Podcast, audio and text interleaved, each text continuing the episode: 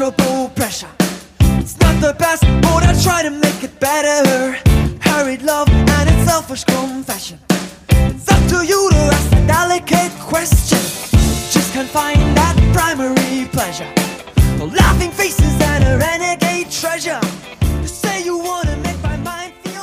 Hallo und herzlich willkommen zum Ringfuchs Podcast. Diesmal wieder mit einer gewöhnlichen, einer normalen Ausgabe und zwar eine Classic-Ausgabe des Ringfuchs. Wie ihr vielleicht mitbekommen habt, machen wir jetzt immer auch die Open Mic, das ist jetzt richtig ausgesprochen, die Open Mic Sessions. Jeden Sonntag reden wir über das aktuelle Wrestling-Geschehen. Also jeden Sonntag kommt dann auch der Podcast raus. Wir versuchen das auch zeitnah zu halten, um die aktuellsten Geschehnisse mit einfließen zu lassen.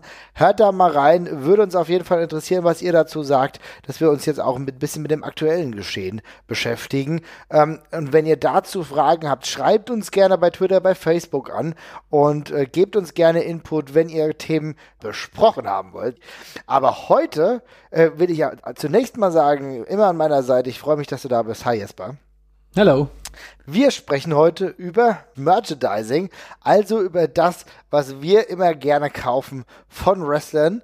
Und da will ich dich zunächst mal fragen, was gibt's denn da für unterschiedliche Varianten? Pff, alles, oder? Ich, also jedes erdenkliche Produkt der Welt gibt es, glaube ich, in Form von Wrestling-Merchandise. Also ich meine, die bekanntesten sind sicherlich sind sicherlich die T-Shirts. Äh, hier haben wir auch noch eine große Renaissance erlebt, aber von den äh, kulturell ja so signifikanten Schaumstofffingern. Geil, Äh, die Schaumstofffinger. Ey, ganz ja. die, waren die irgendwann mal, also ich habe die zum, äh, zum ersten Mal in einem Wrestling-Bereich mitbekommen. Haben die da auch wirklich angefangen oder war das eher Zufall? Also gab es die auch schon woanders? Ich hätte sie jetzt einfach allgemein zum amerikanischen Stadionerlebnis verordnet, also auch Football und sowas. Aber bin mir nicht hundertprozentig sicher. Kann Ja. gut sein, dass es auch, ja. Wahrscheinlich auch, wahrscheinlich auch damals noch äh, fernab sogar von Fußball und Wrestling gab es ja auch mal diese Monster Truck Rennen. Da habe ich die, Oh glaube ich, auch Gott, schon ja. gesehen, ja. Ja, ja. auch eine geile Kiste. Ja, genau. Also natürlich, das sind so die Klassiker der Schaumfinger. Gerade auch beliebt zu Hogans Zeiten damals, habe ich so das Gefühl gehabt. Ja, da war ist er doch großartig aufgekommen. Dann natürlich die T-Shirts. Was man natürlich aus dem Mexikanischen natürlich auch eher kennt, sind halt auch Masken. Die sind auch mittlerweile die ganz gut Einzug gehalten. Ne? Ja, auf jeden Fall. Äh, ga, gab ja nicht umsonst äh, Wrestler, bei denen man gemunkelt hat, dass die WWE sie nur aus Mexiko rübergeholt hat, weil sie eben Masken getragen haben. Ähm, ist ein guter, guter Merchandise-Seller, spätestens seit Rey Mysterio, glaube ich, auf dem amerikanischen Markt auch äh, extrem etabliert. Ja. Ja, das ist, das ist schon extrem krass, muss man sagen. Ich glaube, das hat die WWE ganz geschickt gemacht, die ja dann auch, ja, ich weiß nicht, ob die WCW das dann auch irgendwie dementsprechend verkauft hat, aber die WWE hat es komplett ausgeschlachtet. Seitdem Rey Mysterio bei der WWE war, gab es dann auch immer gleich auch vielleicht unterschiedliche Masken, ne? Also da waren sie relativ fix dabei, ne? ja, es bietet sich ja auch eigentlich extrem an, wenn man so drüber nachdenkt, aber die WCW hat dann lieber Rey Mysterio die Maske weggenommen. Also, Eine gut, so viel dazu. von vielen smarten Dingen der WCW, ohne dass wir uns jetzt zu genau mit der WCW beschäftigen. Aber ähm, Merch, das hat ja aber auch trotzdem einen ganz handfesten Hintergrund. Äh, also ich fange mal an und würde sagen, Merchandising ist insofern einfach auch wichtig, nicht nur für den Fan, der sich ganz gerne damit auch schmückt und auch ganz gerne auch die Message nach außen tritt, dass er ein Fan ist von, was weiß ich, Bret Hart oder so. Ganz ehrlich, früher gab es ja nicht nur die T-Shirts, sondern gab es ja auch die Brillen von Bret Hart, die habe ich damals gekauft. Oder sei es auch die äh, Schaumstoffgürtel. Aber wenn wir nicht fest in der Liga gebunden sind, muss man auch sagen, dass Merchandising einfach für die Indie-Wrestler auch extrem wertvoll war, weil das war meistens das, wo mehr Geld verdient werden konnte als bei dem eigentlichen Wrestling, ne? Ja, das ist auf jeden Fall auch gerade immer noch der Fall. Also es ist ja auch immer so die, äh, die, die Daumenregel, so wenn man Wrestler supporten will, dann, kau dann kauft seine Shirts. Mm, Das hat sich ja gerade in den letzten, ähm, letzten paar Jahren noch mal extrem etabliert. Also wir haben ja mit, mit Pro Wrestling Tees ja auch eine, eine Seite, die quasi äh, so ein richtiger Backbone des, ähm, des Indie-Wrestlings geworden ist, dadurch, dass sie so einen zentralen Hub halt haben, wo die Leute ihre T-Shirts verticken können. Ähm, das ist, glaube ich, eine der besten Einnahmequellen und äh, auch ja als Fan einfach es ist ja tausendmal angenehmer, was zu haben, was ich zumindest an, äh, tragen kann, als wieder irgendeinen komischen Kunstgegenstand zu haben, den ich mir gegebenenfalls in der Wand nageln kann oder ins Regal stellen kann. Ich meine, was mache ich mit der Brille von Bret Hart? Also so, ich werde es in der Regel nicht aufsetzen, weil die Sonne scheint. Dann machst du einen Fehler. Nein, aber ganz klar. Das, die T-Shirts, die tragen natürlich auch, ja, sag ich mal, moderate Leute, das kann jeder tragen. Und je nachdem, wie ein, äh, so ein äh, Shirt halt auch aussieht, kann das auch mega geil aussehen, kann auch ganz gut passen, kann in gewissen Situationen sogar schon zu einem hipperen Gegenstand werden, je nachdem. Also klar, in welcher, es kommt immer drauf an, in welcher Zeitphase sich Wrestling befindet, aber gerade wenn es um Progress geht, da war das dann auch für die äh, Londoner vielleicht gar nicht so uncool, das ein oder andere Shirt zu tragen, aber da kommt halt auch immer drauf an, wie das halt aussieht und da haben wir ja auch große Variationen. Also ich meine, da kommen wir gleich noch drauf, wer gute Merch-Ersteller äh, sind. Da gibt es ja dann auch im Indie-Bereich gerade ein paar, über die wir gleich sprechen können. Wir haben, wir haben auf jeden Fall Quantensprünge gemacht in den letzten 20 Jahren, was das angeht. Ja. Aber das muss man schon sagen. Gerade hin von dem normalen WWE-Merch, das ja in großen Teilen auch absolut lückenbehaftet ist, um es mal positiv zu formulieren, wo ähm, auch echt viel Scheiße dabei wäre. Vielleicht können wir nachher mal unsere, was weiß ich, Top 3 Shit-Merchandising-Artikel äh, nennen. Mhm aber äh, du hast eben schon gesagt, es sind auch extreme Quantensprünge zu verzeichnen. Was fällt dir da konkret ein? Äh, ich meinte jetzt einfach allgemein die ganze T-Shirt-Qualität und die, die Motive. Also ich ähm, habe vorhin so ein bisschen überlegt, was, was, ich mir, was ich mir damals gekauft habe noch für Shirts, als wir so zum Euro-Wrestling gegangen sind. Und boah, das, also da war nichts bei, was man am Alltag tragen konnte. Weil also das meiste war designtechnisch eine Riesenkatastrophe. Äh, muss man fairerweise auch sagen. Also die sind ja inzwischen alle deutlich besser vernetzt mit Künstlern auch, mit denen sie was zusammen machen können. Äh, es gibt viel be bessere Möglichkeiten, seine T-Shirts auch online herstellen zu lassen oder dergleichen. Ne? Das ist, also die Wege haben sich einfach extrem verkürzt. Heute kann jeder Hinz und Kunst zumindest zur Spreadshot gehen oder sowas und da irgendwas drucken lassen. Und das sieht dann schon mal besser aus als damals, als man es vielleicht irgendwo bei einem Copyshop um die Ecke hat machen lassen. Ähm, aber ja, ich kann mich noch gut erinnern, ich habe mir damals so ein, so ein, so ein, ja, ich kann es nicht besser sagen, so ein kackbraunes Shirt von den Rottweilers gekauft. Das waren damals Loki und, und Homicide. Oh Gott, ja. Und, und da stand die, die Schrift, also die Schrift war schwarz auf äh, so einem Camouflage-Hintergrund. Das war, also es war einfach so ein, das Schrift war braun, es war so ein grauer Kasten dann vorne drauf. Mhm. Und da stand irgendein Motto drauf, irgendein prolliges, irgendwie sowas, äh, das, ja, Gefängnisse dich vor Leuten wie mir angeblich beschützen würden, was jeder, der mich kennt, der wird bestätigen können, dass es auf jeden Fall nicht stimmt. Ich bin wirklich, ich bin, bin nicht sonderlich gefährlich. Aber das Shot war darüber hinaus auch wirklich abgrundtief hässlich. Und wenn man sich die Sachen heute anguckt, da gibt es zumindest einiges, was man zumindest äh, tragen kann, ohne dafür verprügelt zu werden. Oh ja, ey.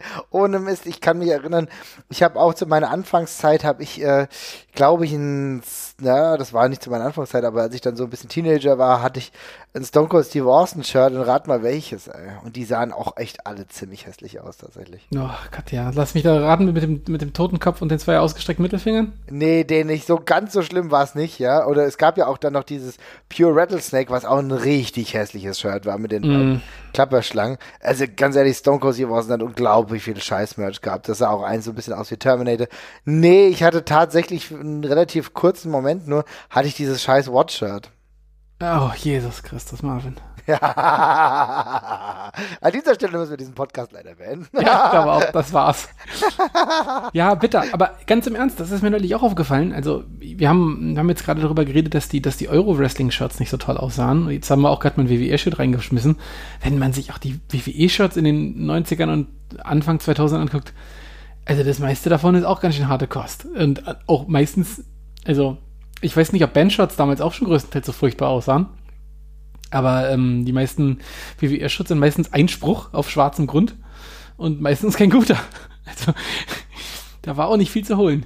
Nee, auf jeden Fall nicht. Also gerade auch bei Bandshirts, ja, also da, da war äh, auch nicht alles geil, aber gerade wenn ich mir die Wrestling-Shirts angucke, da habe ich schon immer meine Probleme gehabt. Ich muss sagen, das Hulk Hogan-Match äh, der frühen Zeiten, also mit Hulkamania, das war wenigstens mal was anderes. Das war auch nicht mega geil, aber als kleines Kind hätte ich das damals, glaube ich, trotzdem gefressen. Aber sonst, was du auch da bekommen hast, ja, da war viel Himmel und Hölle dabei. Auch Bret Hart-Match, da war bei weitem nicht alles geil. Also selbst die WWE, die halt jetzt wissen müssen, sage ich mal wie man äh, am besten damit Geld macht, aber da war echt ganz schön viel Rotz dabei. Ja. Und äh, du hast halt die Farben gemerkt, aber es war auch viel zu drauf gedrungen, will ich meinen. Also so ein Bret Hart, äh, was ich sowieso nicht verstehen kann, sind Gesichter auf Shirts. Also in allergrößten, in der allergrößten Regel sind Gesichter auf Shirts immer scheiße. Ja, das äh, sieht alleine schon aufgrund der damaligen Qualität meistens ganz schön übel aus, was dabei rausgekommen ist. Also das kann man sich meistens schon nicht angucken, weil es einfach, ich meine, damals war der Druck meistens auch noch nicht so toll. Aber andererseits, abgesehen auch davon, ich will nicht mit einem großen, überdimensionierten Kopf von irgendeinem Wrestler herumrennen. Ne? Das, also es wird äh, sehr oft nicht sehr gut aussehen. Also das äh, ist ja sonst auch auf keinem normalen Kleidungsstück drauf. Also das äh, gibt's ja immer nicht mehr. Aber bei Wrestling-Shirts war es doch relativ lange in Mode. Und dann gibt's so ein paar Ausreißer wie, keine Ahnung, ja, du hast ja, äh, es gibt ja, es gibt ja so ganz, so ein paar auf Retro gemachte Jacken, da geht es dann so drauf. Oder diese ähm, stilisierten Andrew the Giant-Dinger oder sowas, ne? Mhm. Mit dem, äh, Ja, genau, die sind ja so noch ein bisschen neuer, die habe ich auch, genau, ja. Genau, genau, das ist noch ganz in Ordnung, aber wenn der, wenn der einfach wirklich nur, äh, ja, darstellerisch das konterfrei drauf gedrückt worden ist, dann, puh, äh, in der Regel nicht so die Riesenästhetik. Da muss man sagen, war Macho Man Randy Savage einer derjenigen, die es auch schon früh verstanden haben, ganz ordentliches Merchandise mhm. zu haben. Wenn da mal der Konterfight drauf war, dann nur klein in so einer, in seiner Brille. Ansonsten hast du es eher klassisch gehabt, aber mit anderen Farben. Das war relativ cool. Wobei, wie gesagt, also die haben ja so oft dann auch Merch gemacht, da war auch viel Ausschuss einfach dabei, ja. Aber klar, auch im, du, du sprichst gerade den europäischen Bereich an. Auch da mussten wir uns mit relativ qualitativ wenig zufrieden geben und auch, wenn wir ehrlich sind, ist es ja heute auch noch nicht konsequent durchgesetzt, so dass alles geil ist, ne? Nee, nee, man erkennt auf jeden Fall im Merchfish auch noch Krisenunterschiede. Also es gibt da welche, sowohl von den Motiven her, wobei das halt, ich meine, da, da kann man, kann man einen Vorwurf für machen, ne? Entweder man kennt gute Grafikdesigner und man hat die Kohle, die auch zu bezahlen, oder man kann es vielleicht glücklicherweise selbst äh, hallo Chris Brooks, ähm, so dass es dann halt irgendwie nett aussieht oder man hat das eben nicht, dann ist es ein langer Weg, wo ich es halt immer noch so ein bisschen bedenklich finde, ist, mit welcher äh, Shirtqualität da manche nach wie vor auf die Reise gehen, äh, wo der Druck scheiße aussieht, die Shirtqualität mies ist und ich dann trotzdem noch 25 Euro dafür bezahle. Das habe ich auch schon gemacht. Ich werde jetzt keine Wrestler-Namen nennen, für die ich das getan habe, mhm. aber da, wo ich es einfach nur aus Support getan habe, tatsächlich, aber dieses Shirt dann tatsächlich kein einziges Mal getragen habe, außer zum Schlafen. Oh, das ist eine gute Frage. Habe ich das schon gemacht? In der letzten Zeit. Mo, nee, eigentlich tatsächlich nicht. Ich glaube, ich habe die meisten Shirts wirklich schon getragen. Äh, vielleicht aber nicht so oft und nicht in der Häufigkeit, ja. Aber man muss auch sagen, du hast eben Chris Brooks genannt, auch das ganze Schadenfreude-Merch kann man sich halt am Ende dann doch ganz gut angucken. Hm. Und äh, eins muss ich dir noch zuschicken. ja, stimmt. Wenn wir gerade dabei sind, muss ich dann demnächst mal äh, hin. Äh, also die machen da relativ gute Sachen, ja, und äh, auch in Europa, glaube ich, fast führend. Dann äh, weiß man ja, glaube ich, wer mich mal in irgendwelchen Videos oder so gesehen hat, dass ich auch äh, relativ viel Ringkampf-Merch habe, was mir grundsätzlich gut gefällt. Da haben sie auch einen Weg eingeschlagen, der relativ früh, relativ klassisch, aber ganz cool war. Also ähm, da sind wir, befinden wir uns auf einem weitaus besseren Weg, als es früher der Fall war, weil früher habe ich tatsächlich nie äh, was gekauft. Das erste Shirt im europäischen Bereich war wirklich das Walter-Shirt, äh, wo er wie Godzilla aussah. Weißt du, was ich meine? Ja, ja, klar, das habe ich ja auch zu Hause, ja. Ja, das ist ein absoluter Klassiker. Das auch, auch designt von? Ja. Chris Brooks. Ah, kein Wunder. Dann, äh, also wirklich ein absoluter Klassiker, tatsächlich. Ähm, da, ich, da, ich, da, möchte ich sowieso jetzt mal ganz kurz einschlagen. Wir haben jetzt gerade schon mal, du, du hast gerade schon mal Chris Brooks auch nochmal erwähnt. Äh, ich muss nochmal ganz kurz sagen, der Typ macht, also ich habe kein einziges Bandshirt im Schrank, was eine höhere Qualität hat als die guten Chris Brooks Shirts. Das, ich weiß nicht, weiß nicht, wo der die machen lässt, aber die sind von so unfassbar guter Qualität. Der Druck ist auch nach dem 20. Mal überhaupt nicht kein Stücken verwaschen. Und da sind so viele kleine coole Gimmicks dran, dran an den Shirts. Dass der macht, der hat sogar die Etiketten selber designt und so einen absurden Kram. Also äh, da kann sich einige weitaus größere Unternehmen eine Scheibe von abschneiden, von dem, was dabei rauskommt. Ja, genau, das ist es. Und äh, das ist richtig cool. Also ich muss sagen, die allermeisten Shirts, die ich von Chris Brooks oder Schadenfreude habe, die äh, trage ich sehr gerne und äh, da ist die Qualität auch ordentlich. Also das muss man echt ja. sagen. Und nein, wir bekommen kein Geld dafür, dass wir das sagen. Nein. Sondern äh, wir wollen euch lieber Handlungsempfehlungen geben oder dass ihr nicht enttäuscht seid, wenn ihr was anderes kauft. Das ist euch ja immer noch freigestellt. Aber wir reden hier die ganze Zeit über Shirts. Aber es ist ja nicht so, dass es nur Shirts gibt. Es gibt ja noch viel, viel mehr tatsächlich. Ne? Was ist denn so das Weirdeste, was du mal mitbekommen hast an, an äh, Wrestling-Merch? Boah, das Weirdeste, was ich mitbekommen habe. Gut, das ist ja schon ein sehr tiefes Loch. Ich weiß nicht, man kann ja mal drüber. Puh, ja, gut, also ich meine, die ganze Hulkamania-Zeit hat so viel absurden Kram hervorgebracht. Wie, ich glaube, eins der prägnantesten und beschissensten Merchandise-Artikel im Wrestling, wenn nicht sogar überhaupt, ist, glaube ich, nach wie vor dieser bescheuerte Fausthelm, den, den es mal von, von Hulk Hogan, den er, glaube ich, auch einmal selber getragen hat, tatsächlich im TV. ja, oh, wow, und er sah ne? richtig schlimm aus, ja. Ja, wie so, also es ist halt ein Fausthelm, ne? Also ich meine, da gibt es jetzt auch nichts schön zu reden, aber den konnte man sich dann natürlich auch noch gleich dazu kaufen. Äh, das ist auf jeden Fall schon sehr, sehr weit oben auf der, auf der Liste des, des, des, des, des Unsinns, aber ey, ohne Scheiß, man muss ja nochmal in den WWE-Shop gehen, die Liste an Artikeln, wo du einfach nur davor sitzt, denkst, ey, was zum Teufel, die wird halt immer länger. Ja, es ist so bitter Teile. Also ich meine, weil sie machen wirklich, sie drucken ja überall die Sachen drauf, ne? Kaffeemarks, Socken natürlich auch. Socken können ja teilweise dann auch sogar ganz cool sein, aber da ist so viel Quatsch dabei. Das ist schon richtig bitter. Aber ich, ich meine, auch in Sachen Shirts waren ja auch viele richtig beschissene Shirts dabei, ja. Aber, ähm, also wenn ich zum Beispiel an dieses uh, The Rock Poontang Pie Shirt denke, was echt äh, Gipfel der Grausamkeit eigentlich ist. Und überhaupt, also nein, also da war wirklich viel Schlimmes dabei. Aber ja, aber ich, ich frage mich, hm? ich, ich frage mich auch wirklich trotzdem, wer sich, wer, wer zum Henker sich heutzutage jetzt noch also eine Seth Rollins Christbaumkugel kauft. Da bin ich, da bin ich wirklich überfragt. Also ich weiß, warum? ich bin, ich bin, ein bisschen sprachlos, um ehrlich zu sein, je genauer ich drüber nachdenke. Ich meine, ähm, warum? In welchem, in, in, welchem, in welchem Familienverhältnis lebt man, wenn man das machen kann? Liebe Leute, wenn es euch interessiert oder wenn ihr das sogar schon gekauft habt, meldet euch und sagt uns mal Bescheid, was euch dazu bewogen, was euch dazu bewogen hat. Das ist so ein bisschen wie den uh, The Fiend Bray Wyatt Custom Title zu kaufen, oh. den es ja mittlerweile auch gibt. Der hat ja sogar Special Effects äh, integriert. Ich glaube, der ist ganz schön teuer. Ich weiß gar nicht genau, wie teuer. Ja, genau, 6500 Dollar. Also, wenn ein bisschen was locker ist, könnt ihr euch cool. den kaufen. Ähm, das ist schon richtig absurd, tatsächlich, ja. Auch ja, ich denke, ich werde das aber investieren. Ich muss die nächsten sechs Monate keine Miete mehr bezahlen. Ja. Ich hoffe mir lieber den Bray Wyatt Titelgürtel. Ja, solltest du. Du solltest dich mal nicht so anstellen. Äh, sowieso, wir haben ja letztens da ähm, auch mal in unserer Kurzfolge über Titelgürtel gesprochen. Da gibt's ja unglaublich viele ja, Titelgürtel, die momentan angefertigt werden, auch so also im Nachhinein, die zum Beispiel nie getragen wurden. Es gibt zum Beispiel einen eigenen Undertaker Legacy Title, den es nie gab, ja. Und der mhm. wird jetzt auch äh, in einer Sarg, in einem Sargform ähm, jetzt verkauft. Ja, wie auch immer, natürlich hast du so, so Schlappen und so weiter und so fort. Für Kids natürlich ganz viel. So lustige Ackboots, Replikas, was auch lustig ja. ist, ja. Aber das ist ja alles noch relativ ungefährlich, wie ich meine. Aber da ist, insgesamt kommt es schon echt zusammen. Da ist schon ganz schön viel Quatsch dabei. Aber gerade wenn wir über Wrestling-Titel sprechen, das ist auch mittlerweile seit einigen Jahren echt großer Markt, ne? Ja, also ich meine, es gibt ja Leute, die da auch den Anspruch haben, äh, die möglichst besten Replikas zu haben und sich dann, da gibt es ja dann meistens auch so verschiedene Preisstufen gemessen daran, wie man, man sich zum Original halt vorwagen möchte. Äh, und da geben ja Leute auch wirklich extrem viel Geld für aus. Und ich habe das Gefühl, die meisten, die sich einen Titelgürtel gekauft haben, haben in der Regel nicht nur einen. So, also mhm. die sind meistens schon sehr passionierte Sammler und holen sich da irgendwie was. Und das ist ja dann auch schon ein sehr kostspieliges Hobby, wo wir dann auf jeden Fall im dreistelligen Bereich und teilweise weit, weit drüber sind tatsächlich. Also ähm, ja, die Passion habe ich auch noch nicht so ganz entwickelt. Ich kann nicht behaupten, dass es nicht Situationen gegeben habe, in denen ich schon gedacht habe, es wäre geil, einen Wrestling-Gürtel zu haben, tatsächlich. äh, ja.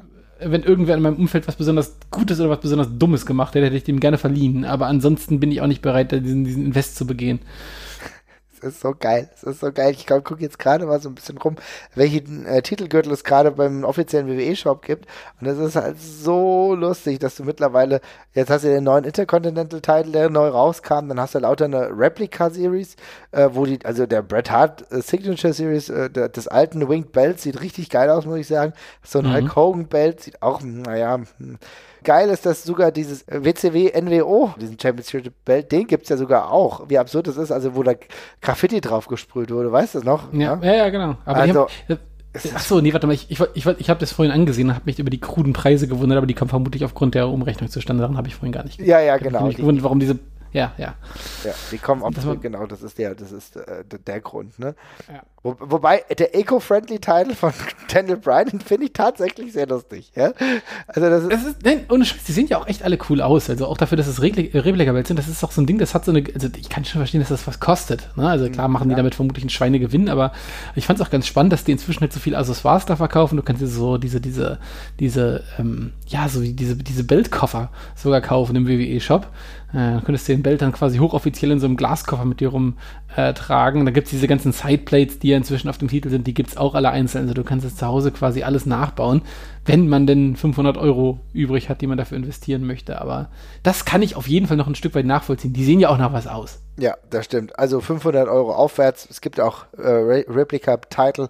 Das ist dann die Elite Series, die so bei 2000 ist. Was ich geil finde, dass du selbst den Up, Up, Down, Down Championship bekommen kannst. Das ist ein Titelgürtel äh, von der Sendung, äh, die Xavier Woods hatte oder hat noch. Also ist auch reichlich absurd. Also da ist, äh, ist der ganzen Sache keine Grenzen gesetzt. Ähm, was ich sagen muss, was ansonsten weirdes Merchandise, äh, dann so Teddybären fand ich immer ein bisschen, bisschen weird, ja. Aber äh, ich, ich denke, da geht's halt richtig weit. Was ich mittlerweile echt ganz cool finde ähm, und was jetzt immer öfter auch der Fall ist, ähm, sind so ähm, Jerseys und auch so, ja, so Jacken im Endeffekt, wie Baseballjacken. Ne? Mhm. Also da muss ich sagen, habe ich so ein kleines Fable für entwickelt, wenn ich ehrlich bin. Die, die sind auch ganz nice. Du hast dir die Ric Flair Jacke, glaube ich, dir genau. äh, geholt, ne? Ich, Absolut der Basti, der Nerd, ja der, der Basti Rest hat ja die Razor, hat seine Razor Ramon Jacke, glaube ich, wenn ich mich äh, genau, äh, erinnere. Ne? ja, nee, da ist schon cooler Kram bei. Und was ich auch ganz nett finde, also, das ist jetzt nicht originell, das machen auch super viele, das machen ja auch ganz viele Bands, aber diese Christmas-Pullis, die sie da im WWE-Shop zum Beispiel haben, ist auch eine ganz nette Idee, äh, die man dann so thematisch angepasst hat. Ist jetzt nicht das, ist, also macht wie gesagt jeder, aber passt zumindest so auch das Konzept mit den Superstars ganz gut rein, ne? Ich habe meinen schon extrem lange. Ich habe meinen Christmas-Pulli, den habe ich schon relativ lange. Das war auch von The New Day und der sieht richtig weird aus. Ja, den muss ich aber jetzt auch mal wieder auspacken packen. Ist ja auch bald Weihnachten, ja. ja. Also insofern, der sieht schon äh, merkwürdig freaky aus, aber eigentlich ganz sympathisch. Und was ich aber nicht nachvollziehen kann auf der anderen Seite, sind zum Beispiel Schals. Ich habe eigentlich gedacht, dass das nur so eine deutsche Tradition ist. Aber es gibt jetzt immer die Superstars Scarves, mehr oder weniger. Und da sind total oft auch Championship-Gürtel drauf. Also ich würde schon ganz gern die Leute sehen, die sich das anziehen. Okay, vielleicht wären wir bei WrestleMania nicht krank geworden, wenn wir die bekommen hätten. Ja, vielleicht. Hätten sie mal was machen können. So. Ja. Also schon krass. Aber ich habe ja eben die Jacken angesprochen. Da gibt es ja halt auch eine, ähm, da gibt es ja eine eigene Marke, äh, die die ursprünglich auch erschaffen hat unter Lizenzierung. Das ist ja Chalkline. Und da habe ich ja auch meine äh, Jacke her. Und die machen schon richtig geilen Scheiß zum Teil. Und auch viel ältere Sachen, ne? Ist ja nicht so ganz billig, ne? Glaub nee. Ich. Also ich habe meine Jacke eigentlich dann doch nur für 100 Euro bekommen, weil die irgendwie reduziert war. Aber so Sachen kosten schon richtig viel Geld. Momentan zahlst du so im Durchschnitt 120, aber du ja, kannst auch mehr zahlen. Aber du kannst auch mehr, äh, mehr zahlen. Aber so 120 Euro, da bist du jetzt aktuell so dabei. Ne? Da so kosten die meisten, zum Beispiel gibt es gerade so eine WrestleMania 1 Retro-Jacke, immer noch N äh, viel NWO-Kram. Ja? Also ich weiß mhm. nicht, ob es das damit zusammenhängt, dass mittlerweile das eher so als äh, ja, NWO, die neue Weltordnung, oh Gott, wir werden alle bewacht oder so. ja, also ob das so äh, im ironischen Sinne gekauft wird oder ob das immer noch der, die Tradition ähm, der Wrestling-NWO ist, hoffe ich ja eher. Ja, aber ich muss ja fairerweise sagen, dass sie auch eine Hey Arnold-Jacke haben. Also insofern ist da alles dabei. Ja, da ist echt alles dabei. Da geht auch relativ viel. Aber das ist, wie gesagt, das ist, sieht immer relativ ansprechend aus, ne? Ja. Nee, das, die sind schon ganz nice. Den, den Appeal verstehe ich auf jeden Fall. Äh, weißt, weißt du denn noch, was, was dein erstes Stück Merchandise war, was du jemals besessen hast? Ja, also ähm, ja, zählen die Figuren dazu?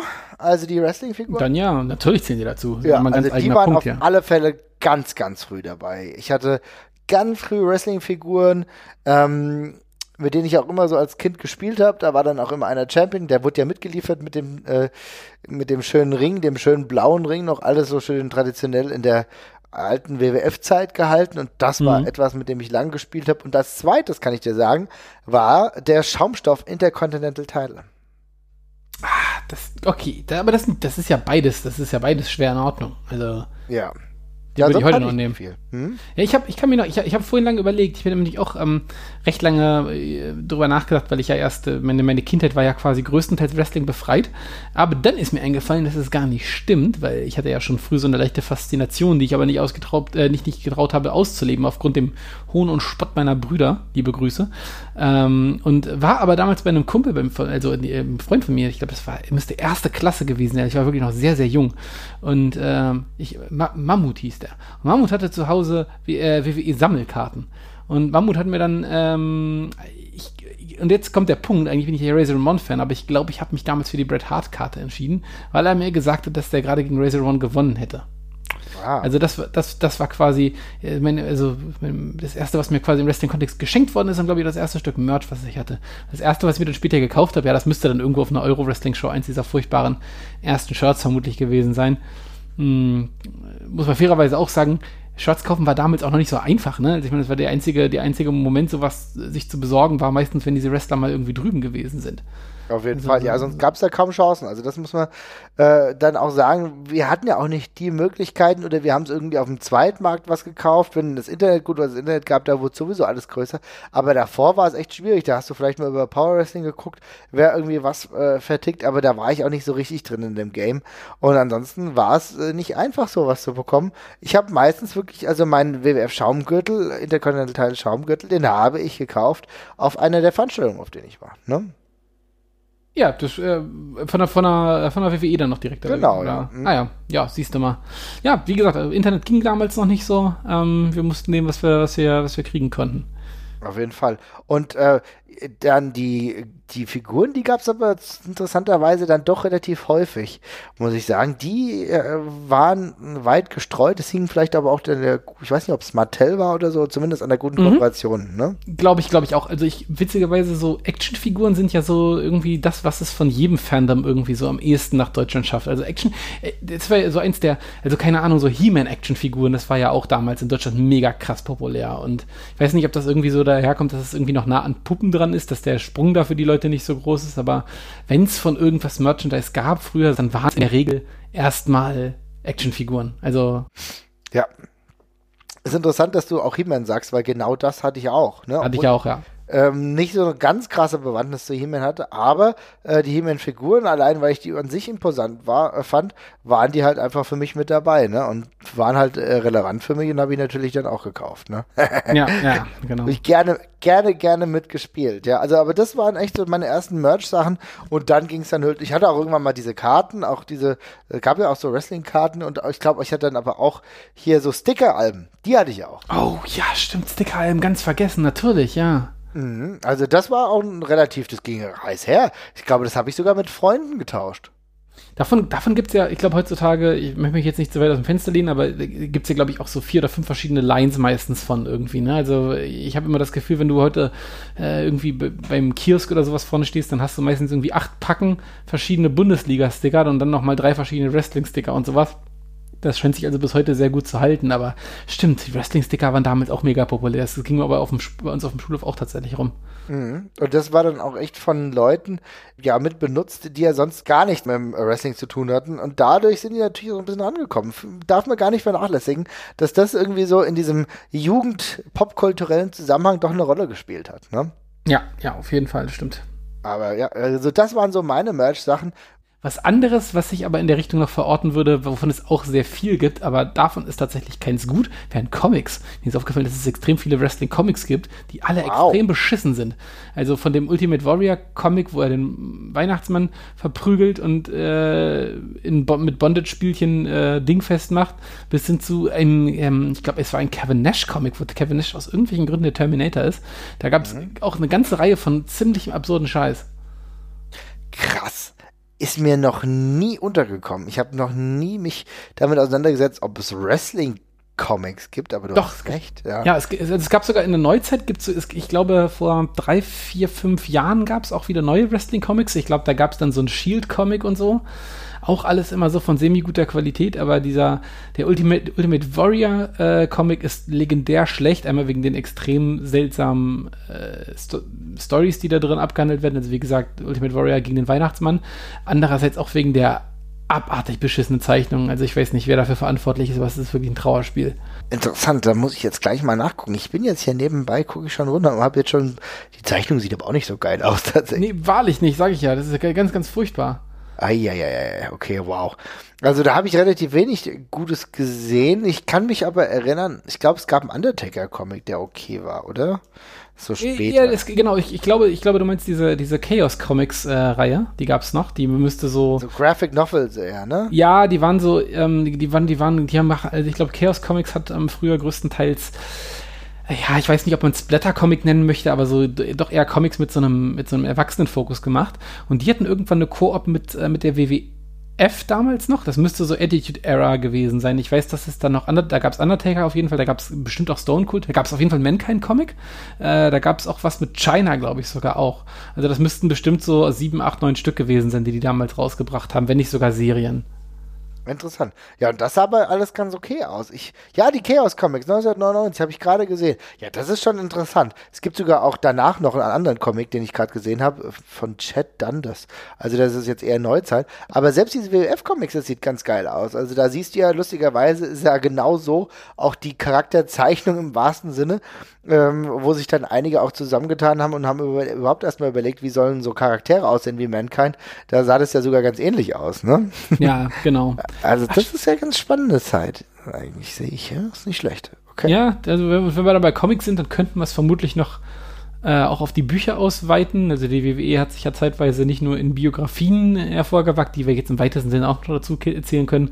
Es gibt zum Beispiel eine extrem beschissene fiktionale Kane- äh, Biografie, ähm, also die nicht äh, auf, auf Glenn Jacobs basiert, der ja nun auch eigentlich ein relativ interessanter Mann ist mit seinem politischen Hintergrund, sondern ja die fiktive Geschichte von, äh, ich glaube, Glenn Kane heißt, heißt, heißt, der, Charakter in den Büchern äh, und von dessen Werdegang als Undertakers kleiner Bruder bis hin zur äh, oder über einem Hafenarbeiter in Madrid bis hin zum ähm, äh, roten Monster. Es ist äh, berüchtigt beschissen ähm, der, die Attitude Era Podcast hat davon auch eine Lesung veranstaltet, die man äh, sich gerne anhören kann.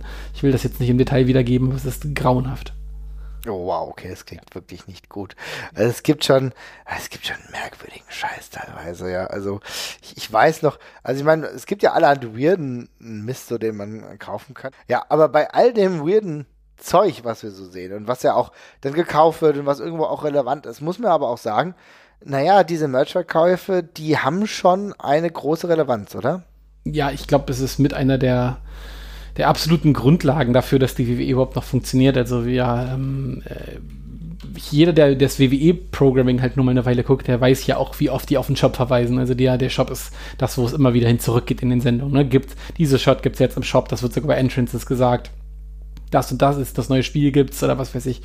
Ähm, und ähm, gerade darüber hinaus, äh, wenn man mal überlegt, dass die Zielgruppe von der WWE eben auch ein ganzes Stück jünger geworden ist. Das wird nicht zuletzt auch damit zusammenhängen, dass Kinder halt gerne Spielzeug haben, sich gerne noch bestimmte Sachen zu Weihnachten wünschen und Bock drauf haben, halt irgendwie den neuesten Scheiß zu bekommen. Und ich glaube, äh, dieses Merchandise, das verkauft sich sehr gut und sehr unabhängig davon, wie das TV-Produkt gerade ist. Also das ist dann eher noch vor allem Personen gebunden. Da hat man halt irgendwie einen Charakter, der irgendwie over ist und mit dem man das gut verbinden kann und dann läuft das ähm, ist ja auch so, dass es diese Merch-Mover einfach gibt, die, die, in, die, in der WWE sind. Wir haben ja vorhin schon mal Rey Mysterio angesprochen, bei dem das mhm. immer so gewesen ist. Beim Undertaker ist das, glaube ich, auch ganz krass. Aber man sieht das ja immer wieder, dass auf einen Schlag im Publikum dann auf einmal doch, weiß ich nicht, 10% oder 5% des Standes das gleiche Shirt anhaben. Bei CM Punk war das ja damals genauso. CM Punk war, glaube ich, ging richtig ab. Ich finde ja. mein CM Punk-Shirt nicht mehr, aber das war zu der Zeit wirklich schon ein ganz, ganz großer Seller. Das mit dem, das mit dem Radio-Logo meinst du, ne? Mit dem, ja, mit den, genau. ja, genau, ja. Also ich glaube schon, das ist eine, ich habe jetzt die Quartalszahlen von der WWE nicht im Kopf, aber ich würde sagen, dass es eine der Top 5 Einnahmequellen auf jeden Fall ist, die die haben und als solche äh, völlig unverzichtbar ist. Ach, krass, ey, jetzt, ey, boah, weißt du was? Du fragst mich nach meinem Wrestling-Merch und ich sag nur normale Sachen. Aber jetzt ist mir, weißt du, wie so ein Flashback in die Vergangenheit, ist mir noch was eingefallen. Und zwar hatte ich, ich weiß gar nicht mehr, wer der Kontrahent war, aber ich hatte einen Wrestling-Sandsack. Ein ähm, Wrestling-Sandsack? Ja, und zwar, äh, also äh, ein Mix aus Sand und Luft, ja. Also das war eine Figur, die ich aufgestellt habe, ne? Und unten war Sand, um das zu halten, und oben war irgendwie so Luft oder so, ne? So wie so ein Dummy, so der aufgebaut war. Und da konnte man, äh, keine Ahnung, du konntest wie gegen den Boxen oder so, ne? Also der ist dann halt immer wieder aufgestanden, weißt du? Um Gottes Willen. Und du weißt nicht mehr, wen du da vermöbelt hast, welche ah, Verdammt, nee, ich weiß es nicht mehr ganz genau. Ich glaube, es war IRS, aber ich kann mir nicht vorstellen, dass es einen Wrestling-Sandsack mit IRS gab. Ah, verdammt, ey, wer war das? Kann auch der Ultimate Warrior gewesen sein. Oh, fuck. Also, also ein richtiges, so ein richtiges Stehaufmännchen quasi, ja? Ja, ja, ein Stehaufmännchen, genau, ein Wrestling-Stehaufmännchen. Sowas gab es ja auch in der neueren Zeit mit John Cena, aber so ein Wrestling-Stehaufmännchen, genau sowas hatte ich. Und das hatte ich gleichzeitig äh, Äh, ja, gut. das hatte ich dann genau zu der gleichen Zeit, als ich auch den Intercontinental-Titel hatte. Äh, hast, hast, du, du, du, ich wollte gerade sagen, du hast dann deinen Titel bestimmt in zahllosen Schlachten verteidigt. Ja, auf jeden Fall. Relativ oft auf jeden Fall. ja, ja, der wollte nicht runtergehen. Das war schwierig, den Titel. Geil, ey. Siehst du mal, gibt's leider keine Fotos von, aber ich erinnere mich. Super.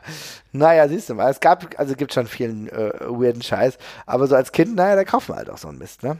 Ja, ja, natürlich. Ich meine, da ist man halt mega äh, empfänglich dafür. Und wenn dann noch der Werbespot gut aussieht, ich glaube, die, den alte Trick mit äh, die Werbung für irgendein Gesellschaftsspiel oder sowas wie Bravo Traube sieht richtig, richtig geil aus und nach mega Spaß. Und dann hat man das zu Hause. Und es ist leider Gottes der letzte Scheiß. Äh, der, ich glaube, das haben sie auch mit den Figuren immer äh, sehr gut durchgezogen. Also ich fand auch die, die, die Spots für die Figuren sahen immer deutlich besser aus, als das, was man mit denen zu Hause dann eigentlich machen konnte. Aber ja.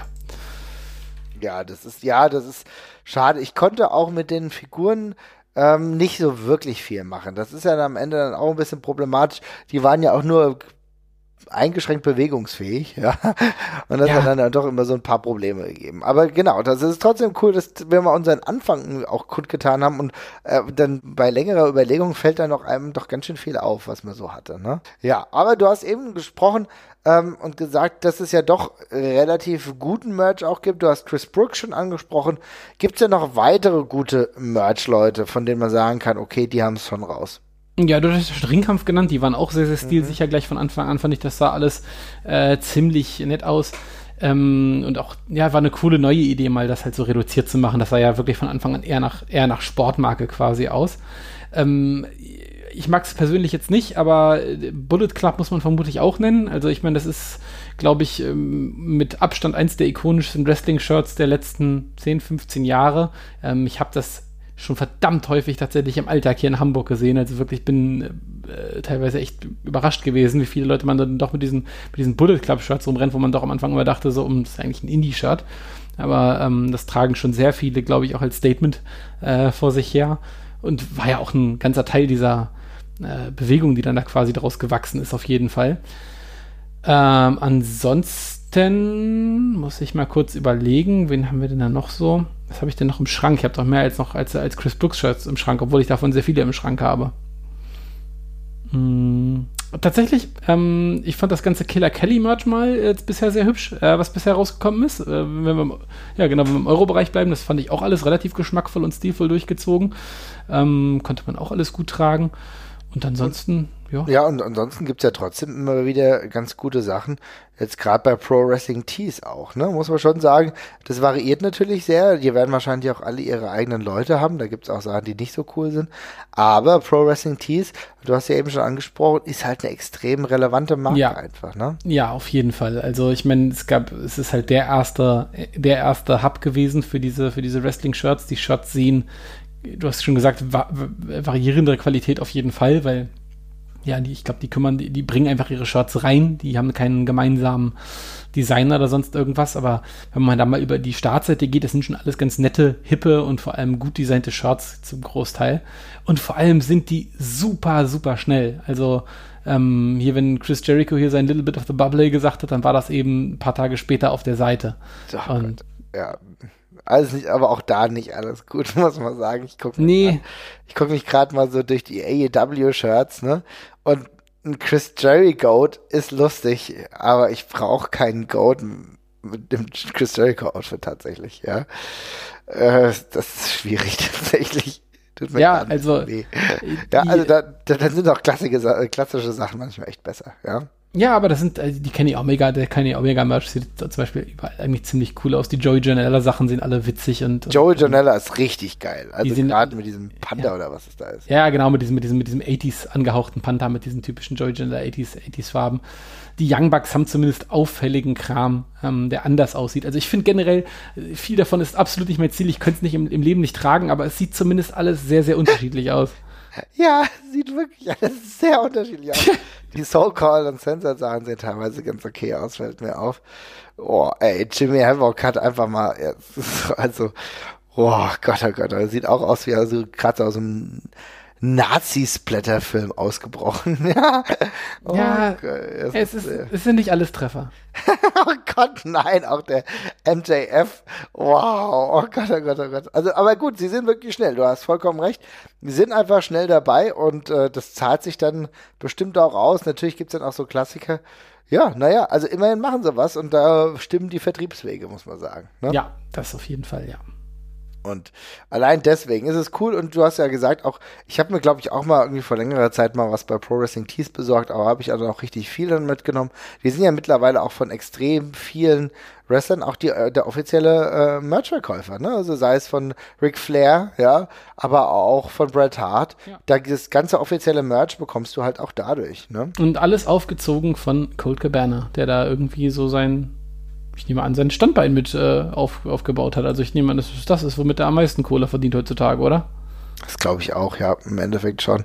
Also, das muss man halt auch sagen, ne? Also Colt Cabana, der schwimmt immer in diesem Merch ähm, gedanklich so mit rum, muss man sagen, weil er das äh, etabliert hat, hat früh festgestellt, weil er ja auch in den Indies immer gewrestelt hat, das ist das, womit ich eigentlich mein Geld verdiene, ja, auch wenn ich bei kleineren Shows bin, wenn ich cooles Merch habe und äh, ich sympathisch zu den Leuten bin oder für die Leute, dann äh, verkauft sich das und das hat sich dann eigentlich da drin nur gezeigt, muss man sagen. Ne? Ja, genau. Ähm, was, warst du schon mal da? Nee, nur, äh, unser guter Freund Olli war, glaube ich, mal vor Ort, ne? Du warst mhm, nicht genau. bei One Hour Tees, ja. ja. Genau, genau, es hat ja als One Hour Tees angefangen oder ist es ja, glaube ich, offiziell immer noch und das Pro Wrestling Tees ist ja quasi nur ja, sag ich mal, eine Abteilung von dem ganzen äh, Gedöns gewesen, aber ich von alleine von der Masse, die man da in dem Shop sieht, also jeder kann auf prowrestlingtees.com gehen. Ähm, der wird auch gleich merken, dass die Seite schon ganz schön lange lädt, wenn man mal so in bestimmte Sektionen davor drischt. Ähm, die, die Masse an Wrestling-Shots steht auf der WWE-Seite inzwischen nicht mehr, äh, nichts mehr nach. Also das ist schon echt heftig, was auch der Indie-Markt sich da inzwischen aufgebaut hat und was es da für eine krasse Auswahl gibt. Ja, ist geil. Also muss ich echt sagen, ist auch, ganz, ganz wichtig auch für einfach unsere äh, Wrestling-Freunde, sage ich mal, für die ganzen äh, Wrestler, die dann auch damit wirklich einen, einen, Weg gesehen haben, leicht und überall, und das ist halt auch das Ding, du, natürlich ist es schön, wenn du halt deine Pro-Wrestling-Shirts hast, aber die müssen halt an den Mann und die Frau gebracht werden, ne? Ja. Und für diese Distribution sorgten die halt, und das ist halt ein ganz, ganz großer Vorteil. Ja, ist ja auch für Wrestler nicht immer so ganz einfach, wenn sie mit ihrem Koffer da umherreisen, wo sie dann halt irgendwie äh, Summe X an verschiedenen Shirts drin haben, ne? Und äh, ja, dann hat er das passende nicht mehr dabei in Größe M und äh, Gott sei Dank leben wir jetzt in einer Zeit, wo auch das Shipping aus den USA zwar nicht günstig ist, aber zumindest inzwischen doch relativ gut bezahlbar ist und äh, so muss auch niemand mehr auf seine Indie-Shirts erwarten vom, vom jeweiligen Darling. Also es hat sich schon gebessert. Auf jeden Fall. Finde ich gut. Ich äh, bin durchaus zufrieden damit. Also ein kleiner Hype nochmal für ähm, Pro, Pro, Wrestling Tees. Es gibt übrigens aktuell eine Doku, die ganz neu rausgekommen ist. Die äh, heißt Behind the Merch. Die ist kostenfrei verfügbar auf YouTube. Da geht es nämlich genau um die Geschichte ähm, von Pro Wrestling Tees. Kann ich jedem nur empfehlen. Ich habe jetzt gerade vor der Sendung mal ein bisschen angefangen reinzugucken, werde es nachher noch fertig machen. Das ist schon eine ganz coole Sache. Allein, dass es die gibt, allein, dass ähm, die sich auch so durchgesetzt haben und auch immer unterschiedliche äh, Companies ja auch gefeatured haben. Ich meine, auch da bekommst du im Zweifel ein paar Sachen von Big Japan oder von New Japan Pro Wrestling. Ich habe ein New Japan Pro Wrestling Shirt, da bin ich auch froh, dass ich das habe. Finde ich einfach geil. Da kommst du ja auch nicht so leicht dran, weil, ähm, naja, Japan bist du selber nicht so oft, ne? Und dann musst du froh sein, ja. wenn das alles so gut funktioniert, ne? Ja, ja, auf jeden Fall. Ist schon gut, das zentralisiert zu haben, ja. Hast du eigentlich eine Maske? ich hatte, ich hatte noch nie eine Wrestling-Maske, kann ich, kann ich sagen. Ja. Ich, ich versuche immer keine Sachen zu kaufen, die ich nie nutzen werde und Masken würden definitiv dazugehören. Würde mir nie eine Maske aufsetzen, würde ich sofort, sofort den Rappel kriegen. Fand das immer ja. befremdlich, wenn bei irgendwelchen Wrestling-Shows Leute mit Masken rumgerannt sind die ganze Zeit. Machen ja. ja doch relativ viele, aber ich denke mir jedes Mal, das, warum hast du eine, ja, warum hast du eine Maske auf? Das ist doch eigentlich völlig bescheuert. Es kann doch keinen Spaß machen, in diesen stickigen Wrestling-Hallen mit einer Maske aufzuhaben ich kann es auch wirklich nicht nachvollziehen. Aber das sind halt auch, äh, das sind so die Eigenheiten von Wrestling-Fans. Finde ich auch cool, wenn sie da so ihren Spaß dran haben. Ich muss sagen, ich habe tatsächlich ähm, zwei Wrestling-Masken, die ich damals gekauft habe für eine Aufnahme von Fußball 2000, weil wir dann am Karneval aufgenommen haben, ja. Ja. Da habe ich gedacht, okay, das ist meine Art des stillen Protests. das sah auch unglaublich befremdlich aus und weil ich auf der einen Seite als ähm, zwar die Maske aufhatte, aber auf der anderen Seite super seriös gekleidet war, sah ich aber also ein bisschen aus wie so ein, ein richtig weirder Typ. Ja, ja der, der Business, der Business Luchador. ja, der Business Luchador, genau. Also es ist in mehrerlei Hinsicht befremdlich, aber wenn wir schon bei befremdlichen Sachen sind, Der könnte mir doch mal so eine kleine Liste machen an befremdlichem Merchandise, oder? Ey, Was du- hältst du davon? Gerne. Ich hab, kann ja schon mal davor sagen, ich habe für die Recherche dieser Sendung jetzt gerade übrigens noch eine Stunde gebraucht für mir. Ich wusste genau, nach welchem Merchandise-Stück ich suche. Es ist mir aber denkbar schwer gefallen, das Ding im Internet aufzufinden, weil ich, äh, das ist auch schon meine Nummer eins. Darum gehe ich nicht weiter drauf ein. Aber äh, ich, kann, ich kann nur sagen, ich bin da damit noch nie in Berührung gekommen. Aber ich will nicht, ich will es noch nicht, ich will es noch nicht spoilen. Also fang gerne an. Ja. Alles klar, dann würde ich sagen, machen wir mal die Top 5 der weirdesten Merchandise-Artikel. Gotta have beef, gotta have spice, need a little excitement. Snap into a Slim Jim. Oh yeah! Slim Jim passt ja nicht genau, aber trotzdem wollte ich es mal einspielen, weil irgendwo war es ja dann doch fast wie ein Merch-Artikel, weil der Macho Man und Slim Jim so verwachsen waren. Aber meine Nummer 5, also ich weiß nicht, was man sich dabei gedacht hat, aber es gab mal ein ist also Ringfinger, also nee, Fingerring, ja, von der WWE. Und ehrlich gesagt weiß ich gar nicht genau, was da drauf war. Ich habe irgendwie so ein bisschen das Gefühl, es war Triple H, ja, äh, der da aus, äh, wie er aussah. Aber meine Güte, so ein komischer Ring, ja, mit so einem Gesicht da dran. Da habe ich echt gedacht, was ist da denn los? Ich bin mir ziemlich sicher, dass es Triple H war. Aber Leute, Leute, wer kauft denn das? Äh, soll ich meiner Frau oder meinem, keine Ahnung, wenn, wenn du ein Mann bist und liebsten Mann, soll ich meinem Mann dann sowas schenken? Ist das echt ein gutes Geschenk? Ich bin mir nicht sicher. Wo trägt man denn Ringe, wo der, das Gesicht eines Wrestlers drauf ist? Also, liebe Leute, ich weiß nicht. Das war für mich schon eine der weirdesten Sachen, die ich schon seit, ja, glaube ich, seit jeher gesehen habe. Ja, das, ich, ich stelle mir die gleiche Frage, in welchem Zusammenhang man das dann tragen könnte, aber offenbar, ähm, gut, es gibt Interessenten für alles. Deine Nummer 5? Bin erstmal faul und nehme ein T-Shirt. Ich nehme noch ein zweites T-Shirt später, aber mein erstes T-Shirt, das hat mir damals in der Seele wehgetan. Ich bin ja großer Jericho-Fan äh, gewesen, immer schon. Ja. Und da gibt es leider Gottes, äh, ja, eines der, ich weiß nicht, ob das, ich, vielleicht, also es ist nicht das Schlimmste, weil ein Schlimmeres habe ich auf jeden Fall noch, aber es ist in den Top 5 der schlimmsten Wrestling-Shirts ever. Es ist das Chris Jericho Wannabe-Shirt. Ähm, kennst du das? nee, sag Okay, nicht. also es ist oben ein großer Chris Jericho-Schriftzug drüber. Ähm, statt dem I ist der Chris, die Chris Jericho-Silhouette, die die Arme ausbreitet. Das ist alles noch harmlos. Und drunter steht Wannabe. Äh, das hat Chris Jericho damals öfters als äh, Beleidigung genutzt. Das ist der Hintergrund davon. Und darunter, äh, Wannabe ist hier aber mit Doppel-E geschrieben. Und darunter liegt eine tote Biene. Und auf, dem, auf der Rückseite ist ein großes Chris Jericho Anti-Insektenspray abgebildet. In einer wahnsinnig ekelhaften Darstellung.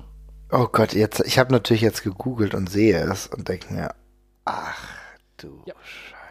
Es wird nicht besser. Das Shirt, ist schwarz und der, ganze und alle Applikationen sind in so einem ekelhaften Neongrün gehalten, die auch irgendwie teilweise ein bisschen schlecht ausgeschnitten sind. Das, äh, und das war also, man, wenn man dieses, wenn man dieses Shirt sieht, denkt man, oh, das sieht nach 2001, 2000 aus. Nope, das war glaube ich 2008 oder 2009 mit äh, Series Jericho schon im Anzug. Und äh, dafür ist es wirklich schockierend übel, muss ich mal ganz ehrlich sagen. Gott, das sieht echt schlimm aus. Ich bin wirklich schockiert. Also ich meine, auch Jericho hatte nicht nur geilen Scheiß, aber das ist schon richtig, richtig bitter. Okay. Wow, okay. Ähm, na gut, äh, meine Nummer vier. Also die, also, also, also die CM Punk-Zwerge, verdammte Scheiße. Wer kommt denn auf so einen Quatsch? Irgendwann mal in einer ganz merkwürdigen Zeit der WWE, ja, gab's ein, ja, sollen es Geschenke sein? Zwergen, ja, äh, äh, Zwerge, die im CM Punk Look gehalten waren. Also schön mit einem weißen Bart und äh, schön alle mit CM Punk Merch und sogar einem Stuhl. Und dann steht groß und breit drauf Best in the World bei den vier Zwergen. Also Oh, wow. ich weiß nicht, wirklich nicht, wirklich nicht, warum man sich sowas kaufen sollte. Äh, Also ganz ehrlich, das kostet ja auch alles Geld. Und ehrlich gesagt bin ich auch so ein und auch ehrlich gesagt und auch ehrlich gesagt bin ich so ein bisschen frustriert, weil du gibst, also du, du da wird ja Plastik hergestellt für so einen Mist. Ne? Das Ja. heißt, dann, dann irgendwann auch in den Weltmeeren. so, ja, ja, also tut mir leid, kann ich nicht nachvollziehen. Ja, das ist ziemlich grauenvoll. Äh, Ich gehe, ich schlage in eine ähnliche Richtung ein und zwar mit den Maximum Sweat Figuren. Kennst du die noch? Nein. Ja, also es gibt ja verschiedene, also besonders äh, Wrestling-Figuren-Konnoisseure werden ja wissen, dass es eine, eine mannigfaltige Auswahl an, an, an Produktlinien quasi gibt von diesen, von diesen Wrestling-Figuren. Und da gibt's, äh, es gibt ja welche von, von Pacifics, glaube ich, es gibt ja welche von, von, von Jax sind, glaube ich, die bekanntesten von Mattel und so, ne? Also alles mhm. so verschiedene Figuren, die genau. auch alle, ja, manche davon sind ein bisschen beweglicher, manche sind ein bisschen detailgetreuer, manche sind relativ statueartig und nicht beweglich. Und dann gibt's noch die Maximum Sweat-Figuren, äh, die so ein bisschen die Antwort darauf sind, wie Wrestler aussehen würden, wenn Vince McMahon so viele Steroide in sie reinpumpen könnte, wie er wollte. Also das Ziel dieser Produktlinie war, Wrestler möglichst muskulös und ja, durchgedreht abzug. Also es sieht nicht positiv muskulös aus. Die Wrestler sehen wirklich aus wie absolute Steroid-Zombies und haben auch teilweise so ganz wahnsinnige Gesichtsausdrücke. Also sehen wirklich absolut geisteskrank aus.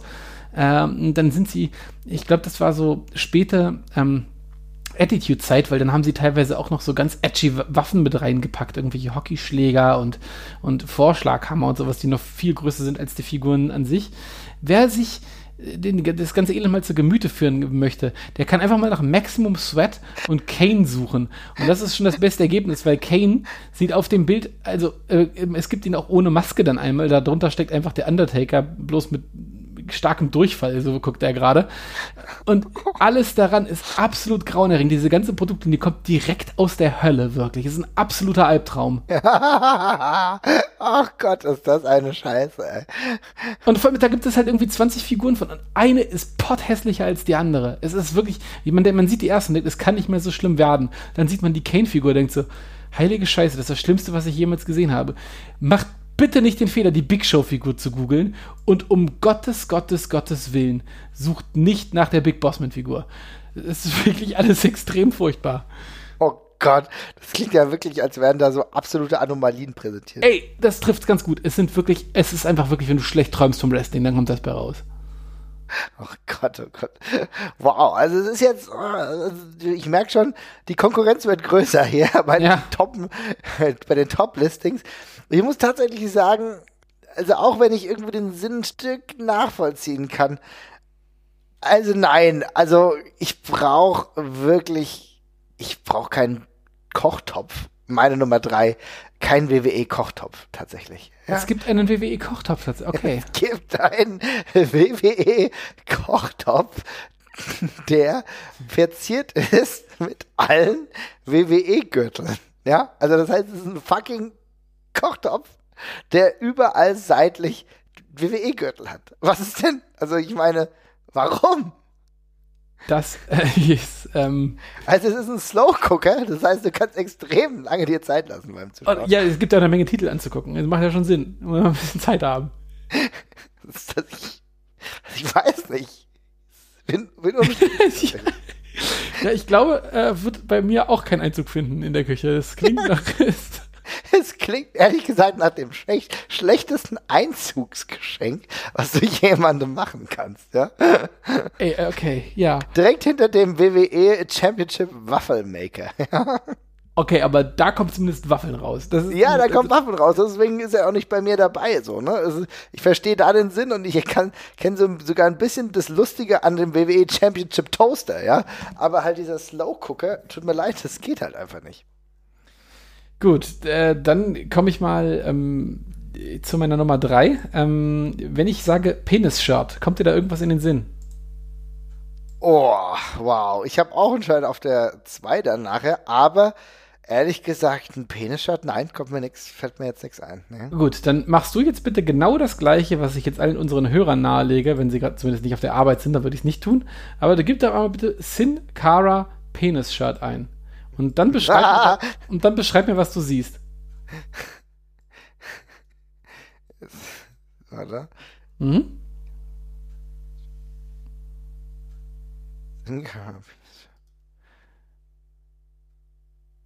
Oh, Alter, nein.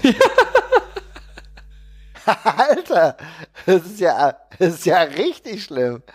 Ach, also Scheiße. Bei mir geht, also wir können das mal kurz beschreiben. Man sieht auf dem, auf dem Bild ähm, die äh, eine wirklich große Darstellung von Sin Cara. Also der, man sieht ihn so seinen ganzen Oberkörper und ja. bis zur Hüfte, der auf dem ganzen T-Shirt drauf ist. Und äh, ja, ich zwischen seinen Beinen ragt einfach ein riesiger Penis nach oben. Und ich kann wirklich, ich weiß ich habe, ich kann da auch nichts anderes erkennen. Also es ist wirklich so weit, dass ich nicht weiß, was das ist. Also weil es, es sind nicht seine Beine, es ist kein Titelgürtel, es ist einfach eine riesen Lunte, die nach oben kommt. Es ist, tatsächlich, es gibt halt auch alleine auch gar nicht so viel Interpretationsspielraum, ja. Also ich meine, wenn du dir das anguckst, you cannot unsee it. Es ist wirklich, es ist wirklich, dass du, dass du nichts, nichts mehr anderes denken kannst, wenn du das siehst, ja. Es, ja, also und wie gesagt, das ist wirklich ein offizielles Shot, was im WWE-Shop drin war und äh, in der Weihnachtszeit, wenn ihr jetzt äh, gerade auf der, auf der Seite seid, da werdet ihr sehen, dass euch einige Artikel als besonders äh, tolle Weihnachtsgeschenke äh, angeboten werden. Sogenannte Stocking Stuffer. Und dieses WWE Sin Cara-Shot wurde auch als Stocking Stuffer tatsächlich mit aufgeführt, was es nicht unbedingt besser gemacht hat. Ähm, ja, auch schwierig in der Öffentlichkeit zu tragen. Aber vielleicht, vielleicht kann mir jemand sagen, äh, es, ist wirklich, es ist mir wirklich ein ernstes Anliegen, vielleicht kann mir jemand sagen, was das, was das ist. Wow. Okay, ja. krass. Ich hab's echt noch nie gesehen. Und ja. äh, bin ein bisschen schockiert jetzt, ja. Geht meine Nummer zwei tatsächlich in eine sehr, sehr ähnliche Richtung. Es ist auch ein Shirt. Es ist aber auch ein Shirt, was ich jetzt ähm, nicht mehr bei eBay gefunden habe, muss ich sagen. Ich habe äh, ganz genau geguckt. Und zwar ist es das Vagina-Shirt. Ja, es ist ein Shirt von Eddie Guerrero, ja. Und äh, ja, China logischerweise. Und naja, dann hat man gedacht, die beiden sind ja in einer ja, Liebesbeziehung tatsächlich. Mhm. Äh, dann machen wir doch einfach VA, also VA und dann China, wie China halt geschrieben wurde. Und dann äh, hinten stand da drauf, enter at your own risk. Oh, ähm. oh, wow. Ist schon hm, schwierig. Enter at your own risk. Hm. Na gut. ja, also ich bin auf deine Nummer zwei gespannt. Ich fühle mich jetzt so ein bisschen, als wäre ich mit ne, als wäre ich mit dem Messer zur Schießerei gekommen, ähm, okay, ich habe jetzt auch gerade den Screenshot davon gefunden. Ich habe es noch nie gesehen und bin nennen wir, nennen wir es doch mal beeindruckt. Okay, ja. ich glaube, das wird unser Episodentitel. Äh, und unser Episodenbild. Ja, Enter, Enter the Vagina. Okay, meine Nummer zwei. Ähm, äh, Jesus, ich muss, ich muss zumachen hier. ähm, meine Nummer zwei, da wir haben ja über, schon über Actionfiguren gesprochen und für die Actionfiguren gab es ja nicht nur die, die Figuren an sich, sondern auch immer sehr viele tolle, tolle Accessoires. Äh, da gab es Ringe, da gab es auch ein furchtbares Titantron Entrance Set. Äh, und da gab es auch, ja, das Zubehör für verschiedene Gimmick-Matches. Also es gab, es gab Leitern, glaube ich, es gab auch Hell in a Cells und sowas.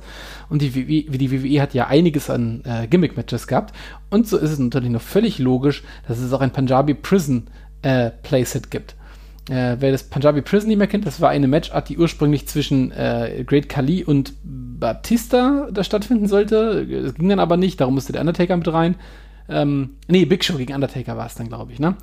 Äh, ja, auf jeden Fall, das Match äh, gilt als eines der beschissensten der WWE-Geschichte. Und ähm, das liegt nicht daran zuletzt, dass diese Stipulation extrem blöd war. Es war im Grunde ein Cage-Match, aber es waren eben so drei Reihen Bambusstäbe äh, um den Ring gezogen, weil das angeblich ein Punjabi-Prison ist. Und das gibt es auch als Spielzeug. Und ehrlich gesagt, ich kriege nervöse Zustände, wenn ich nur die Packung sehe. Weil diese, weil, weil diese, diese, diese, diese Stäbchen sehen so dünn aus, dass ich genau weiß, dass ich es nicht hinbekommen werde, dass die auch nur einfach alle einmal stehen bleiben werden. Geschweige denn, dass ich verstehe, wie ich denn noch damit noch spielen soll, wenn dann drumrum, ist, die Dinger sind dreimal so hoch wie der Ring, ja. Dann habe ich dann so einen halben Wäschekorb um meinen Ring rumstehen aus kleinen Salzstangen quasi gebaut. So, als wäre das nicht genug. Ich, ich, bin, ich, es gibt das Ding überraschenderweise nicht mehr gerade im WWE-Shop, ja. Ich habe nur aber lauter, ja, ich habe aber lauter Reviews gelesen, die sich damals über den extremen Preis von diesem Ding aufgeregt haben. Ich habe jetzt mal nachgeguckt, wofür man das, wie, wie man das heute noch bekommt und der Preis ist übel derselbe und ich bete, dass das nicht der Originalpreis ist. Aber man kriegt das Ding heute für günstige 500 Dollar. Was? Ja. Nein. Ja. 500 Dollar, wer gibt dann so viel Geld für diese Scheiße? Für einen 38 Zentimeter hohen Salzstangenring. Es, und also dieses Ding sieht so unglaublich mies aus. Es ist wirklich, also Amazon hat es vier Sterne aus irgendwelchen Gründen tatsächlich, aber ähm, ja, wenn man sich also einmal, wenn, einem, wenn man einmal das furchtbarste Gimmick-Match der WWE-Geschichte ausspielen möchte, dann äh, hat man für den Für eine günstige halbe Monatsmiete auf jeden Fall. jederzeit, jederzeit die Gelegenheit dazu.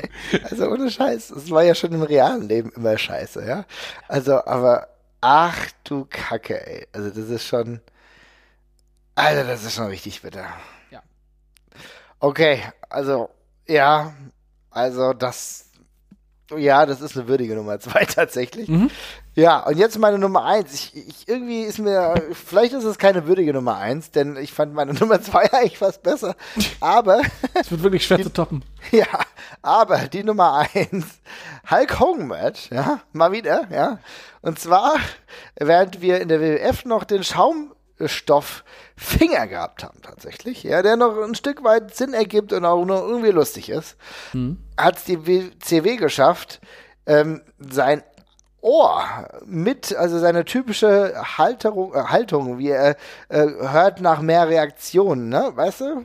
Also er hält seine, seine Hand ans Ohr und äh, guckt, was da so passiert. Und genau das hast du in Schaumstoff gemacht. Das heißt, du hast das Ohr und die Hand beides als Schaumstoff. Da stelle ich mir tatsächlich die Frage, wie soll das funktionieren? Ja, also wenn du diesen riesen Schaumstoff äh, Quatsch an dein anderes Ohr hältst oder, oder, oder an irgendein Ohr und versuchst das Ohr damit zu verlängern, es funktioniert nicht. Ja, also es ist, rein, es ist nicht möglich, weil dieser Schaumstoff-Scheiß einfach viel zu groß ist. Ja. Das sieht auch Ich- richtig bitter aus. Wow, okay, das klingt, ja, das klingt schon nach einem richtigen Designfeld tatsächlich, ja. Ich muss allerdings sagen, nach Enter the Vagina bin ich ähm, jetzt relativ abgehärtet tatsächlich. Ja, ich hatte, ich hätte jetzt genau für die Nummer 1 hätte ich sonst nur noch ähm, das 24k Gold gehabt von Jeff Jarrett. Aber das zählt ja nicht so wirklich rein. Ist nicht so wirklich Merch, aber ist auch eine lustige Kiste. Irgendwann werden wir uns nochmal mit Jeff Jarrett au- unterhalten. Ja, ja, müssen wir wohl leider machen. Gut, ähm, dann komme ich zu meiner Nummer eins. Ähm, äh, tatsächlich, ähm, ich habe von dieser Sache noch nie außerhalb eines Wrestling-Kontexts gehört. Das kann ich schon mal vorwegstellen. Was es ziemlich schwer gemacht hat, danach zu suchen. Ich wusste, dass es das gab. Ich habe aber vorhin wirklich eine Stunde lang googeln müssen, um es rauszufinden. Ähm, sagt dir der Begriff des Pizza-Prints etwas? Also wie Pizzadruck? Also, ich habe jetzt die Übersetzung gemacht, aber was soll das denn? Also, Ja, warum muss ich genau. Pizza bedrucken? Genau, warum, warum sollte man eine Pizza bedrucken? Das, das kann, kann ich schon mal spoilern, das werden wir auch, nachdem ich dir erklärt habe, was es ist, nicht ausreichend beantworten können. Aber ähm, kennst du zum Beispiel, wenn, äh, ich weiß nicht, ob, du- ob du schon mal auf, auf wie vielen Hochzeiten du warst, aber manche Paare äh, machen auf ihrer Hochzeitstorte so einen Marzipandruck von Ja, zum Beispiel so als Porträtfoto. Ja, äh, ist ja völlig logisch, das auch als für die Pizza rauszubringen. Die WWE hat äh, Pizzaprints rausgebracht, also so essbare kleine Fotos, die kannst du dir dann, also die bestehen, glaube ich, größtenteils aus, äh, ja, so aus, aus Esspapier und, und äh, äh, Lebensmittelfarben. Und die kannst du, wenn du eine Pizza nach Hause bestellst, dann machst du den Karton auf und dich lächelt der schöne heiße Käse an. Dann kannst du deinen Pizzaprint nehmen und kannst dieses langsam in die Mitte der Pizza drücken und dann wabern so langsam die Farben nach außen und dein Pizzaprint verschmilzt mit der Pizza und dann hast du deinen Pizzaprint auf der Pizza und du kannst den Undertaker und, den, und The Rock essen, die dich davon anstören. Warum sollte ich das tun? Ich habe ich hab davon, ich hab davon noch nie gehört, dass das irgendjemand auf irgendwas drauf macht, außer auf Torten. Wenn das einfach nur auf Torten gewesen wäre, hätte ich nichts gesagt. Es gibt bestimmt Kinder, die sich eine WWE-Torte wünschen oder einen Ja, WWE-Kuchen das ist für mich auch nochmal okay. So, mit so einem Undertaker oder so. Oder ich habe von dem Konzept Pizza Prince noch nie was gehört. Ich habe auch nach Pizza Prince gerade noch gegoogelt. Ich habe nichts gefunden, außer diesen scheiß WWE Pizza Print. Das, also, irgendein dummer Depp in der WWE muss sich ausgedacht haben.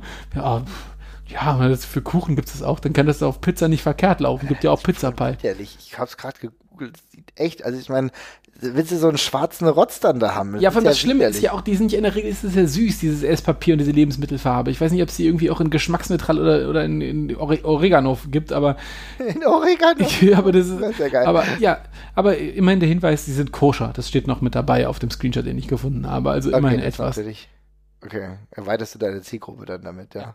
Ja. 5 Dollar, nee, 6 Dollar. Sorry, 6 Dollar für deinen eigenen Pizza-Print. Das wäre meine. 6 Dollar. Okay, wow. Also ich würde sagen, wir haben würdige Vertreter auf den Platzierungen gefunden, ja. Schreibt uns mal gerne in die Kommentare, schreibt uns mal gerne irgendwie bei Twitter oder bei ähm, Facebook rein, was ihr so früher hattet, ja, was ihr äh, so früher als Merch hattet oder was euer weirdester Merch-Shit war, ja, wir sehen, äh, jeder Mensch ist fehlbar, da passieren auch Dinge, also ihr könnt ruhig offen sein, aber das ist schon, schon eine richtig krasse Sache, also Pizza Prince. Ja, ja, bitte, bitte, bitte korrigiert mich, auch wenn ihr vielleicht schon mal irgendwo mit Pizza Prince in, Bege in Begegnung gekommen seid. Ich hab's, also ich hab's echt, ich hab's noch nie gehört. Also, Ja, vielleicht ist es ja ein heißer Scheiß und es ist halt noch nicht in unserem Ko Kosmos, ne? ey, vielleicht eine Merchandise-Idee für uns. Vielleicht machen wir einfach Ringfuchs Pizza Prince. So, würde ich sagen. Das ist eine gute Idee. Damit können wir in die Nacht gehen, oder würde ich sagen, oder? Auf jeden Fall. Alles klar. Vielen Dank, liebe Leute. Jesper, schön, hat mich gefreut, dass wir uns mal über Merch unterhalten haben. Ja, es war Und wir- recht grauenvoll. Ja, vor allem im Grunde hat ein schlimmes Ende genommen tatsächlich, ja. Mach's gut, ciao. Ciao. Pizza Prince. Was. Top, top nicht das Sin Cara-Shirt. Nee.